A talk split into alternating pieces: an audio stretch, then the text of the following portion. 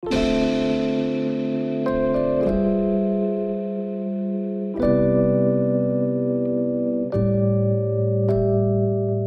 大家好，欢迎收听 Midnight Laundry，我是舒雨。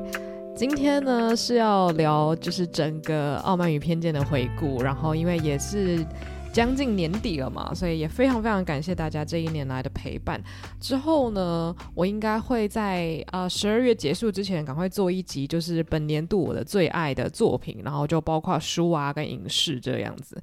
然后我觉得时间真的过得超级快，因为我觉得距离我做二零二二年的最爱其实也没有很久以前呢。就甚至里面有很多的作品，我到现在都还是非常非常的喜欢，然后还想要重看。所以我也很期待，就是可以跟大家来回顾这一年我觉得好看的作品。那也就希望可以给大家一些，比如说过年时候的片单、书单的参考。不过呢，回到正题，就是我们前面花了这么这么多的时间，当然主要有有有一部分是我自己一直就拖延了。但反正就是我们花了好几个礼拜，然后七个单集把《傲慢与偏见》讲完嘛。那我真的是非常非常开心，因为开这个单元其实也是希望我自己可以去重读我从以前到现在就很喜欢的小说。然后有时候大家也知道，你在看书的时候，其实你是专注在情节本身嘛，或是专注在你自己最喜欢的段落。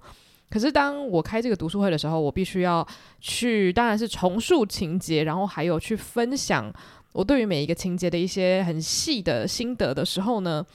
你就会比较认真的去探索，说这一段的剧情到底带给我什么样子的呃影响，或者是我对于这些角色的行为到底确切有什么样的感觉，或者是我为什么喜欢他们，或是为什么我不喜欢他们。那我个人就很喜欢这样子的反思的过程，然后我也很开心，有很多的听众也会跟我就是聊聊你们的收听心得这样子。我真的是一个很喜欢收到回馈的人，所以就如果你听完我的任何单集，你有想要跟我聊天的话，真的可以到我的 IG，我的 IG 是 Angela Lin 八五一，呃，可以来跟我聊天这样。我其实之前曾经想过要不要就是开一个节目的 IG，可是我觉得这个节目本身跟我算是真的是太融合在一起了，我很难再。就是分出一个分灵体说，哦，这个就是 Midnight Laundry 的呃那个 IG 这样，我觉得我我就觉得好像用我自己本人的账号是最符合这个节目调性的。所以如果大家想回馈任何收听心得的话，真的就是可以到我本人的 IG 私讯我这样子。我是一个在网络上非常喜欢跟大家聊聊天的人。但如果你真的觉得很害羞的话呢，我的资讯栏都有放我的 Gmail 账号，所以如果大家想要写信给我的话呢，也是 OK 的。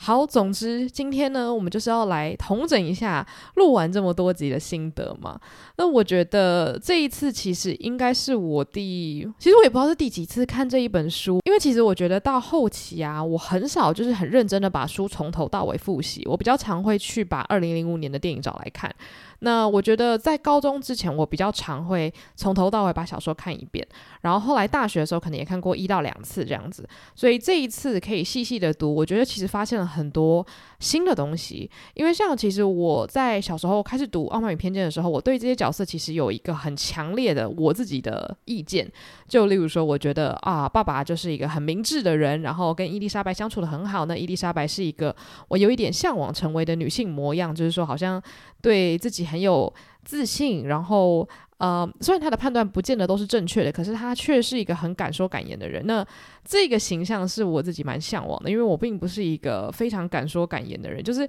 我对于分享自己的意见，常常会觉得好像有所保留，因为我不是那么相信自己的判断，尤其是对于人的判断这样子。所以我会觉得哇，就是拥有这样的勇气，然后可以去说，我觉得这个人真的是不符合我的喜好什么的。我觉得某种程度上是很勇敢的，虽然他不见得是正确的，因为伊丽莎白在这一本书里面也犯下。啊许多致命的错误，但总之，我觉得很多女性或者是很多读者向往伊丽莎白，也许都是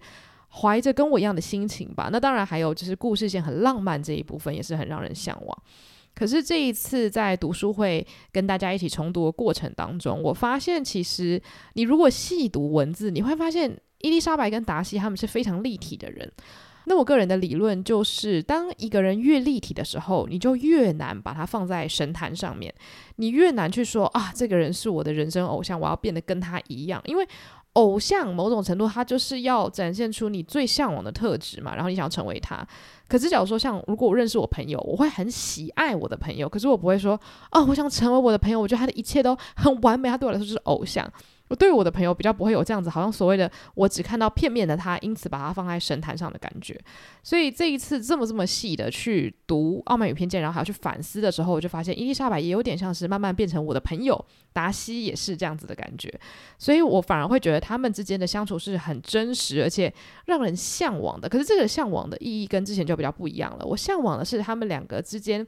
交流的那种火花，就是说，他们对于彼此的不满，或是对于彼此的不理解，他们是能够说出口的，能够去透过每一次的相处来慢慢理解对方是什么样子的人，然后进而真正的喜欢上那个人的灵魂。就这一部分会让我觉得，哦，我我我不需要成为一个很完美的人，可是我可以学着用。沟通的方式去跟另外一个人建立一个更好的关系，所以这个部分就是我对于这本书有另外一层的理解，这样子。因为我自己在看那些改编影视作品的时候，我必须老实说，我就是一个非常少女心，然后。就是很喜欢看这种很甜的剧情的人，所以我就会专注在那种很恋爱的氛围上面。但是读小说的时候，其实它的故事是非常复杂的嘛，还有很多其他角色的故事正在发生，所以你反而就可以看到很多人性上面的细节。那我觉得这部分是很有趣的，而且它也会呃引发你去思考说，诶，当如果这件事情是发生在你身上的时候，你能你能够做出同样的决定吗？就例如说，如果你是达西，你会愿意告诉你心仪的对象，其实你真的很。不喜欢他的家人嘛？其实如果达西没有讲的话，也许他告白成功的几率会高一点。可是这样子带有保留的。可是这样子带有保留的交流，在他们婚后是不是还是会成为一个隐忧？就是其实没有一个正确答案，又或者是说，在故事的最后，伊丽莎白她还是默默在资助莉迪亚嘛，因为她的妹妹就是啊、嫁给了一个非常烂的老公，然后她妹妹自己本身也没什么智慧。那伊丽莎白跟珍，因为他们就是嫁给很好的老公，所以他们的财力也是不错，他们能够在老公不知道的情况下去资助自己的妹妹。可是这件事情，她可以成功多久呢？就是说，你不可能。就是给他一笔钱，然后就一劳永逸嘛。你这辈子其实跟他可能关系是断不了的，因为毕竟是姐妹关系。那其实我自己就常常在想，我甚至在录完那个最后一集读书会的时候，就在跟我妈讲说。哎呀，这样子，这个莉迪亚什么时候才会长大呢？还要给她钱什么的。然后我妈就说：“哎，你还真的是很烦恼，她又不是你妹。”我就觉得，哎，这些角色其实默默的，真的会让我很容易带入自己真实的情感。然后我就会想说：“哎，对啊，像这些未解的一些人际上面的谜团，到底该怎么处理？”我觉得珍·奥斯汀小说有趣的地方就是在这里，因为它看似皆大欢喜，其实并不尽然。大家的人生还是在继续的滚动着嘛。那你原本不喜欢的人，他还是会持续。做他自己啊，那你自己觉得很难解的人际谜题，并不会因为故事告终了而完美化解。我其实是喜欢珍·奥斯汀这部分的叙事，就是说他可能在某种程度上给了给了你一个案件的终结，就是说 OK 两个人结婚，OK 皆大欢喜。可是实际上还是有很多条线你是可以去无限的发想的。那所以我觉得这也正是为什么啊，《傲慢与偏见》它后续也有很多人的就是重新幻想，例如说去想象说啊，他们如果结婚之后可能会发生什么样子的事情啊，莉迪亚跟韦翰他们之间的婚姻可能会出现什么样的问题，就是对于创作者来说，可能这个就是一个很好的素材，这样子。所以说，我觉得整体来讲，我真的很珍惜这一次可以重读这个故事的机会。然后，我也觉得，就是其实，在很多个章节啊，珍·奥斯汀真的都很幽默的，会去把很多人的行为叙述的很滑稽。尤其是讲到很多人那种恼羞成怒的样子，我真的是极度推荐。无论大家是看英文还是看中文，都可以去啊、找找这些段落，像是那个伊丽莎白的爸爸，然后还有伊丽莎白的妈妈跟一些邻里相处的过程啊。我觉得珍·奥斯汀常常就是会把他们心中那种迷之音都打出来，然后把很多人际相处的那些就是在空气间的讯息，也透过他的上帝视角分享出来，这样子。然后像前面我不是有讲到说，我一直都觉得，诶，伊丽莎白的爸爸是一个很有智慧的人嘛，尤其是在影视作品里面，因为爸爸的出镜几率就没有那么的高嘛，所以你总是会觉得，哦，他好像是一个把什么事情都看在眼底的那种，呃，老先生这样子。可是当你读小说的时候，你会发现，其实他的角色形象不尽然是这个样子。就是像我这次读完之后，我就觉得，诶，我小时候的滤镜其实蛮强的，因为伊丽莎白的爸爸在我心中啊，现在来讲，并不是一个非常。合格的父亲，就是说我了解他在这段婚姻里面，或者在这个家庭生活里面，常常会觉得很苦闷，因为他跟他的太太没有办法很就是用灵魂来互相沟通，就是彼此并不是在心灵上的理解对方。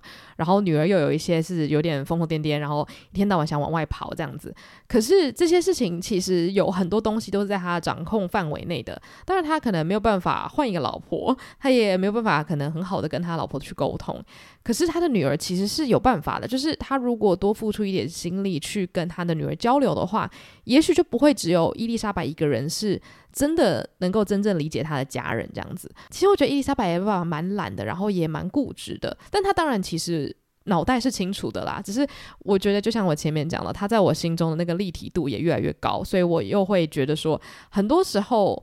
有一些结果是他自己造成的。那我就觉得好像没有办法真的把，例如说他们家中的不幸或是荒谬，只怪到一个人身上。就是说很多事情应该是环环相扣的啦，就像是真实世界这样子，不会说哦，因为这个人他就是天性很坏，所以他就是会做出一些坏事，没有这么非黑即白的感觉。那其实我自己也很想知道，大家听完这几集，或者是说你自己看完这一本书，你有没有什么觉得很有趣对角色的新想法？因为我相信大部分的人可能小时候都看过《傲慢与偏见》，可是细细的再读一次，你很熟悉。这些作品其实常常会出现让你觉得很惊奇的读后心得，想说啊，我以前没有想过哦，原来我对这个角色还能拥有这样子的想法。所以如果大家有什么很新奇的心得的话，真的都欢迎告诉我。然后我也想说，趁这个机会跟大家推荐一下我觉得不错的改编作品。虽然说，如果大家以前有听过我的主 podcast 午后女子会的话，很早期的时候，我跟另外一个主持人雨洁，我们有分享了很多就是跟《傲慢与偏见》相关的改编作品。可是那也是蛮久以前的事情了嘛，所以这一次我就想说推荐啊、几个我真的觉得很赞的。像首先，我觉得大家一定不会错过的，就是二零零五年的改编嘛。我自己非常喜欢的原因是，二零零五年的改编，它可能没有说非常非常忠于原著，它有很多。元素可能也是搭配了现代人会欣赏的，例如说发型啊，或者是说讲话的那个态度啊，好像有一点带有现代这种所谓那种手指夸胡大女主的剧情啦。那我知道很多人其实是不买单的，可是我身边的好友跟我自己其实都很喜欢，就是因为毕竟我们是现代人，所以他用那种现代人的感性去说故事的时候，我是真的很吃这一套。就我个人其实有一些部分我没有那么的介意说啊，他没有完全的就是你知道贴合史实这样，所以奇拉奈特利的表演算是我心中真的是我永远都不会讨厌的一个表演了，因为我知道很多人会觉得说，哎、就是很不符合那个时代女性应该有的样子。可是这个滤镜我真的这辈子拔不下来了，我就是爱她在里面的演出。然后像是二零零五年版本的达西先生，也是在我心中一级棒的存在。就我也知道这个选角其实并没有那么符合呃书里面的叙述，因为我觉得书里面的叙述达西可能会在更。刚强一点嘛，就是说他整体的那个氛围可能会更生人勿近。可是我觉得马修他所饰演的这个达西呢，比较是偏那种忧郁狗狗。就是你知道，当你看这部电影看很多次的时候，你每次只要看到达西一出现，就觉得哦，他就是一个社恐的狗狗，超级可爱，好想要报警处理这样子。可是因为我个人真的好爱马修散发出来那种忧郁狗狗。快看我的气息，所以我就完全原谅他。而且我每次看到他，我还是大恋爱，所以我只能说，我这个人对于二零零五年的版本真的是滤镜爆炸。所以就如果你觉得没有那么满意的话，也是请见谅。那另外两部我自己爱到炸裂的作品呢，是现代的改编，一部就是《B.J. 单身日记》，然后一部是《真爱梦公园》。其实这两部他们都是小说改编的电影。然后小说本身，呃，我只有看过《B.J. 单身日记》，可是因为《B.J. 单身日记》它是以日记的形式，所以我觉得它的那个情节感没有那么强烈，它的。诙谐荒谬比较是那个小说的主轴，但是它改编成电影之后，它就是一个很经典的那种爱情故事。然后也因为这两部作品，它都是以《傲慢与偏见》的人物关系去改编的嘛，所以其实。我们之前说珍奥斯汀是偶像剧教主，你在看这两部片的时候，也真的会觉得啊，对，他就是套用了我们在这个《傲慢与偏见》里面最喜欢的这种所谓敌人变情人这样子的元素。然后《B.J. 单身日记》还有是更强调了就是所谓的女性三十之后的这种年龄身材焦虑，所以也是用很现代人的感性以及现代人遇到的问题，然后套用在一个很经典的故事线上面。然后《真爱梦公园》啊、电影好像也有翻叫做奥斯汀庄园，那它的英文叫 Austin Land。那那部片呢，我觉得它又是建立在一个比较奇幻的设定上面，但它的奇幻不是异世界啦，就是女主角她是很喜欢《傲慢与偏见》，所以她就花了大钱去英国的一个庄园参加了一个套装行程，就是你可以在那个庄园里面穿着古装，然后体验古代人的生活。那女主角就在那边跟男主角有一些的互动，然后我觉得她整体的互动也真的。呼应到了《傲慢与偏见》，所以它这个比较像是多几层的改编。但是因为它的荒谬跟它的爱情的比例搭配，我个人真的非常非常的喜欢，所以它也是一个我每一年至少都要看一次的作品。但我觉得这个作品它的。喜剧的感觉呢，比较是那种爱的人很爱，然后恨的人很恨。就是如果你是有一点讨厌那种美国式的荒谬幽默的话，你可能会觉得哦有点难笑。可是我真的是每次看，我每次都笑到不行，因为里面有一个很经典的角色是由那个 Jennifer College 演的，然后他。啊，我真的是他只要一出场，我就心情很好，你知道吗？因为之前看那个《白莲花大饭店》的时候，也是他只要一出现，我就觉得，这部戏真的是，你知道他整个 carry 气场，我就非常非常的喜欢他。所以如果你也是 Jennifer 的粉丝的话，你应该也会看得很开心。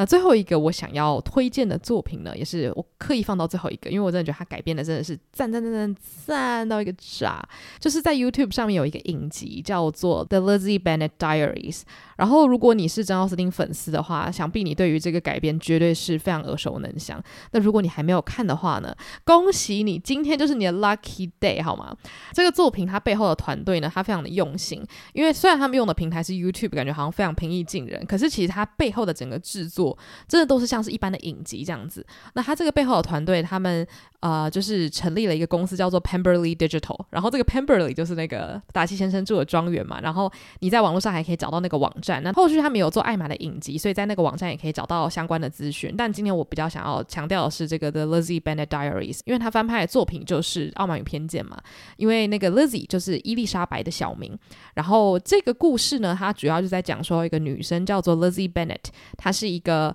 读媒体的那种呃研究所的学生，然后他就是想要做一个类似呃期末的计划，因为他要毕业嘛，然后他就想说，那他就拍他的 vlog，然后最后变成一个影音单元，然后可以就是写论文这样子。反正他的设定是非常非常真实的，所以这个 Lizzie 呢，他就是会每一天呢在他的 YouTube 上面更新他的日常生活，他就会坐在镜头前面讲说，哦，我的名字叫做 Lizzie Bennett，我发生了什么样什么样的事情，然后他都会跟他的好朋友一起录影，那他的好朋友叫做 Charlotte，所以就跟《奥曼偏见》是一样的概念，所以他就是整个人物关系直接挪到，就是我记得当时应该是两千，应该是二零一零年那个时候左右吧，就移到那个时候的背景设定。然后，因为他很有趣的是，他是由 Lizzie 本人出发的视角，所以你就可以看到他每天就跟你讲说啊，他今天去哪里认识了谁谁谁啊，哦，他遇到了一个男的，真的超烦，在酒吧里面他们闹得很不愉快，就是一切都是从他个人口中叙述出来的，所以他就会有一个很有趣的效果，就是他并不是一个。可信的叙事者嘛，像是在小说里面，你只要看到那个以我出发的，你就可以想说，诶，也许这个故事是由他自己的偏见去看出去的。那有可能最后故事会翻转一个角度，发现说啊，这个人他的视角其实是完全偏颇的。那我觉得在这个 YouTube 影集也会有同样的效果。就是可能在影片里面会出现，除了他之外，可能会有一些他的姐妹，然后还有他的好朋友。可是我们要到很晚很晚的时候，才会真的看到达西以及宾利出现。所以当达西跟宾利出现在影集的时候，你就会整个很兴奋，想说：“哦，天哪！我终于看到这些人的庐山真面目了。”而且我觉得他改编作品的方式真的是非常非常的有才，因为他会特别的去把很多可能只符合古代的设定，然后转化成到现代也可以很好被接受的桥段这样子。那我举个例子好了，像是伊丽莎白的好朋友夏绿蒂在呃《傲慢与偏见》里面，不是有点像是为了生计而被迫，就是让自己跟很很可笑的柯林斯先生结婚嘛？那可是这样子的情节，你放到现代，你就会觉得狗屁不通嘛。想说现在也应该很少会觉得说啊，我是一个大龄剩女，我就去跟一个我很讨厌的人结婚。所以这个制作团队我真的太喜欢他们怎么样改编呢？他们就改编说，这柯林斯先生他虽然也是一个很很荒谬的人啊，但是我觉得在这个现代改编影集。里面我是挺喜欢他的，他其实就是开了一间公司，然后呢，他后来就挖角夏绿蒂，然后夏绿蒂就是觉得在那间公司的发展还不错，所以他就去那间公司工作了。那这个设定就会让人很理解嘛，就是你真的有可能会觉得说，哎，虽然这个老板人真的是，我觉得他怪怪的，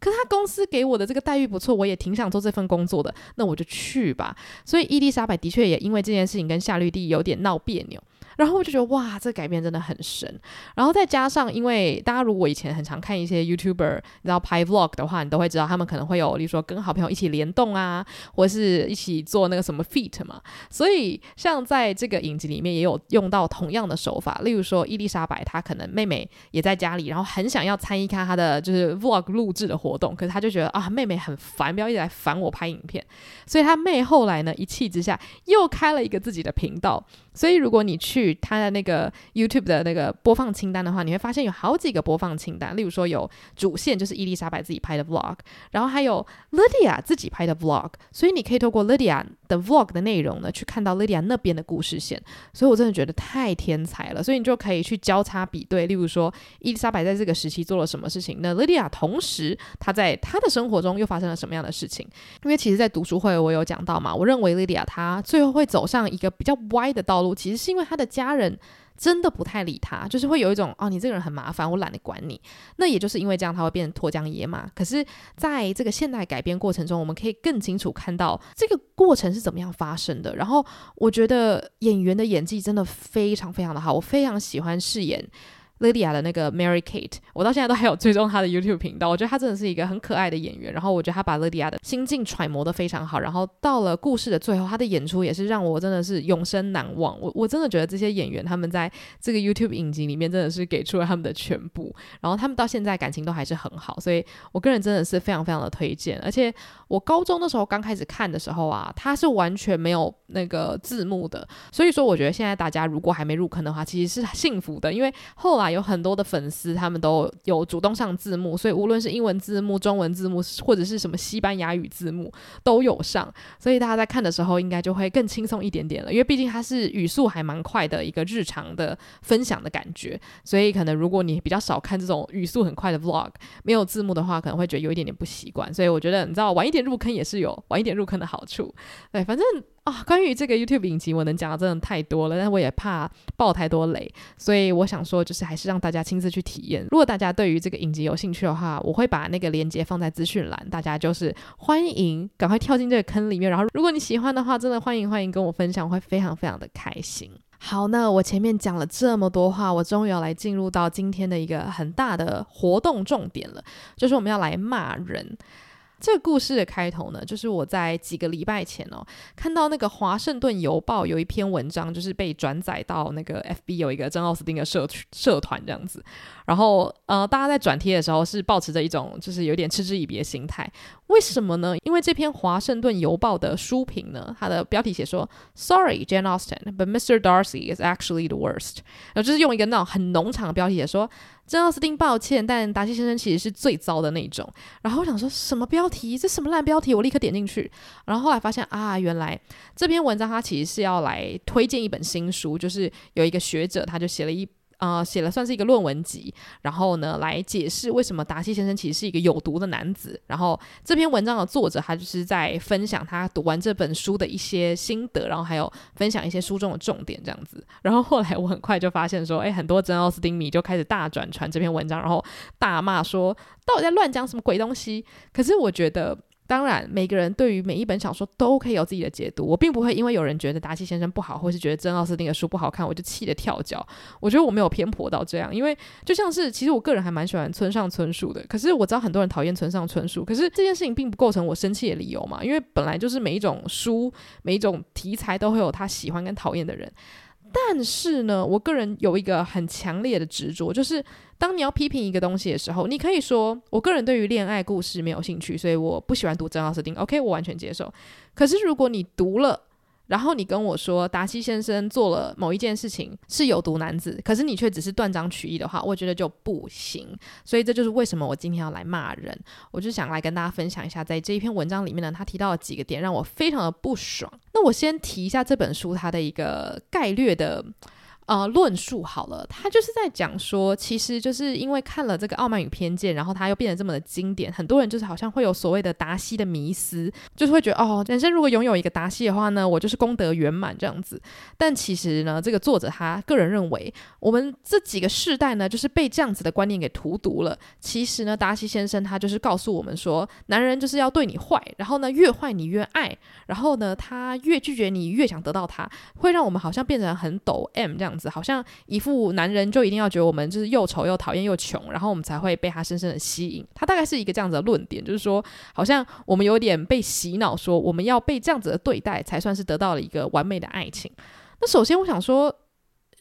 你确定？我我不觉得读《傲慢与偏见》的粉丝是抖 M 哎、我我没有这个想法哎、但我想说，好，没关系，我们来细看一下，确切他想说什么。那首先呢，其实我要说这篇文章，我并不会觉得说是什么很很罪大恶极的，因为它毕竟是一个书评，他在分享这本书的论点嘛。那我个人比较有意见的是这本书本身啦，因为我觉得这个作者他写这本书，他想必是把这个文本给里里外外的看过了一遍嘛，所以我会我更会认为他应该要小心谨慎的去解读这本书里的各种细节。那第一个让我觉得。比较问号的细节呢，就是这个作者认为达西先生对于那个伊丽莎白妹妹莉迪亚的处置是非常的霸权的。因为首先呢，他为了要解决就是莉迪亚跟韦翰可能会私奔的这个丑闻，他就先花钱处理这件事情。然后他跟伊丽莎白说：“I thought only of you。”就是说啊，我在做这件事情的时候，我只想到你，我只想着你。他认为这件事情其实代表了达西是一个非常自私自利的人，就是说，哦，我做这件事情就完全是为了你啦。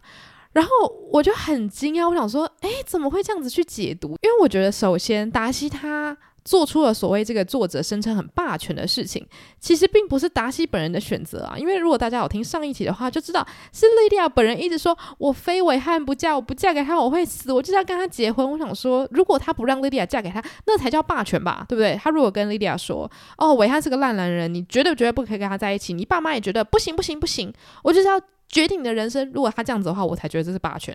他其实实际上是听从了莉迪亚的建议嘛，对吧？你就是那么想嫁给这个烂男人，那我怎么办法？我就只能就是付钱。帮你解决这件事情嘛，我就让你跟他结婚啊。那后面发生什么事情，我真的爱莫能助这样子。那再来就是，他跟伊丽莎白说：“我做这件事情是为了你。”他并不是说我都是因为你做这件事情，所以感谢我吧，跟我结婚吧这样子。他的意思如果搭配上下文，如果大家好听上一节的话，应该记忆犹新吧。他其实背后的那个脉络是说。哦，我并不是说想要去解救你全家人，我不是抱持着一个英雄的心态去说哦，什么牺牲我自己。其实我就是抱持着，因为我喜欢你，我我这一颗小小的心想要为你付出，所以你你不要把我想到说，哦，我其实是一个就是有那种什么大爱的人。就我觉得他是。透过缩小自己的格局来表达自己的心意，就是说我并不是说好像因为我觉得这件事情是对的，道德上面会让我成为一位英雄，我才这么做。我纯粹是因为爱恋你，所以我想要为你付出。就是啊，这件事情有那么难理解吗？我就想说，OK，这个真的是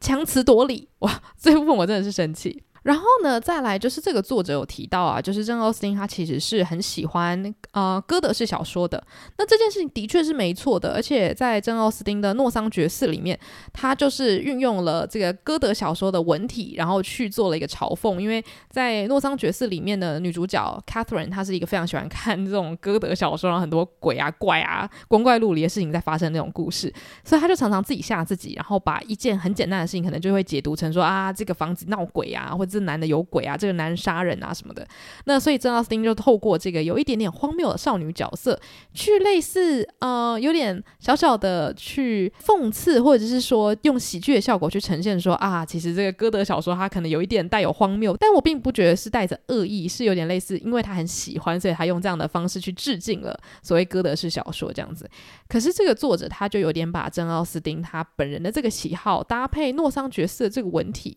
然后再套用到《傲慢与偏见》上面，可是我觉得好。首先第一点就是一个作者他可以喜欢歌德式文体，但他不一定每一个作品都一定要去致敬歌德式文体，对吧？而且我觉得在读完整本书之后，我真的从这本书上我找不到任何一丝一缕的歌德风，我 I can't，我找不到。我想说你，你跑错棚了吧？你应该是要去解读一下《简爱》吧？你想要去探索的应该是这个《咆哮山庄》吧？但是没有，他就是把《傲慢与偏见》，然后用这个歌德式的滤镜去看，然后会认为说达西的这个角色可能代表着所谓的父权，然后去支配里面所有的角色。但我个人觉得这个书评他有提到一点非常重要，就是这个作者他如果要指控达西先生是父权的话，那他的这个聚焦点其实是非常刻意的缩小了。为什么呢？因为如果我们真的要讲这个父权在这个故事里面起到最大的作用的话，那想必就是班奈特家里不能够把财产传给女儿的这件事情，对吧？因为他只能传给男性，所以最后这个房子呢，在班奈特先生过世之后，是会被传给柯林斯先生，也就是他们的表哥。那这件事情是谁的错呢？那那是整个体制的错误啊，干干达先生屁事啊！达先生是一个很有钱的人，没有错，可是。这个继承的问题实际上是法律层面的事情。那所以，如果你要把整个故事的所谓的父权怪到达西身上的话，那我就会觉得你是完全忽视这个时代的背景。当然，你可以有你的解读，可是就会变成是说这个论点很站不住脚。然后我就会觉得，诶，那我看完这个论点之后，我我真的完全没有被说服的感觉。我也不会去重新审思达西的行为在这本书里面是否代表有毒的父权体制。那再，其实作者有提到另外一个，就是很多人都讨论。问过的问题了，就是说，很多喜欢珍奥斯汀的读者啊，读完《傲慢与偏见》之后，就会对于所谓的达西的这个形象有很多的向往，然后就是一直在想要去找到所谓的，好像一开始对你品头论足，但是后来爱你爱到不行这样子的男性角色，或者是想要把这样的形象投射在自己的理想伴侣身上。那当然，我觉得有可能。这样子的形象会以很片面的形式去让读者觉得说啊，我要找到这样子的呃伴侣。可是如果真的是喜欢这本书、喜欢到不断阅读的人的话，会发现其实达西的这个行为并不构成他们所谓的恋爱关系，因为他们的恋爱关系的开始其实是在于达西。被骂个臭头之后，他意识到自己到底前面犯了什么样的错误，然后伊丽莎白也从中意识到自己到底是多么的偏执以及拥有偏见，他们才开始改变自己，然后因此在。心灵上面去理解对方，然后产生了很深层的爱意嘛。所以我会觉得说，如果你是用这个最初期的角色设定去讲说啊，女性都被这样子影响的话，其实是不是某方面在讲说，我们这些读者并没有认真的去阅读珍奥斯汀的作品，还是我们反过来讲说，写这本论文集的人他并没有认真在读《傲慢与偏见》的？我我是认真的在思考这件事情，因为我个人觉得，如果你对于珍奥斯汀的文本是里里外外读透的话，应该不会做出这样子的一个结论吧。我我觉得，如果你真的要说这件事情是有毒的话，我我觉得它一定是有的，因为网络世界这么的大，这些有毒的观念，它可能会来自于疯狂的粉丝，他可能理解这整部作品，可他选择把最片面的东西拿出来分享，当做是一个有趣的梗图，我自己也会这么做。那当今天很多人他接收到的第一手讯息是这些梗图，或是啊、一些非常微小的片段，或者什么达西集锦之类的，那可能这种二手、三手的创作被传下去，大家接收到的讯息有可能会改变。所以，我觉得如果真的要去讲的话呢，可能我们真的要去探讨的，可能是 The Darcy Fandom，就所谓的达西这种迷妹式的群体，它制造出来的氛围，也许会让第一次接触到这个文化的人想说：啊，原来是这个样子吗？哦，原来哦，理想中的男性是是这样子吧？可是大家也要知道，说这个东西都是粉丝二创三创出来的东西嘛。那如果你真的要去知道源头的话，那你想必要去看。原来的文本，你才会知道这些角色他所谓的精髓在哪里吧。所以说，其实这本论文集，它也许就是抱持着一种我们要用另外一个方式去解读所谓啊、这个爱情故事以及达西的这个角色，然后也许我们就可以把它当做是一个父权的大猛兽。那我并不是觉得说不可以这个样子写，可是我会觉得你你选了这个题材其实很困难，因为珍奥斯汀在这一本书里面，我觉得他是真的很细心，当然是带有他一点经典的嘲讽存在，可是他是真的很细心的在去。描绘这些角色的立体度，所以你要去断章取义一个立体的角色是困难的。但是如果你要去探究流行文化如何去着迷于所谓的这个达西角色的话，是可以的。然后，因为流行文化在网络上不断的被转传，这些东西都是很迷人。然后，你很你很可以去探索说，是不是少女有可能会在这种迷妹的氛围当中，有点失去对这个角色真正的理解，而反而我们把达西变成了一个很片面、很物化的呃角色去看待。然后，甚至我们把这个非常片面的特质想要套用在真实世界的男性身上，这件事情的确有可能会是有毒的。我们可能会觉得说，哦，对对对，我就是要找到一个一开始呢觉得我不怎么样，然后后来呢发现他自己错得离谱，然后我们两个要彼此就是大打脸对方。就是如果我们是把两性相处看得这么狭窄的话，的确它有可能会造成一些相处上的问题，或者是文化上，或者是对文本的错误理解这样子。可是我觉得透过这本书评，就会让我觉得说，哎。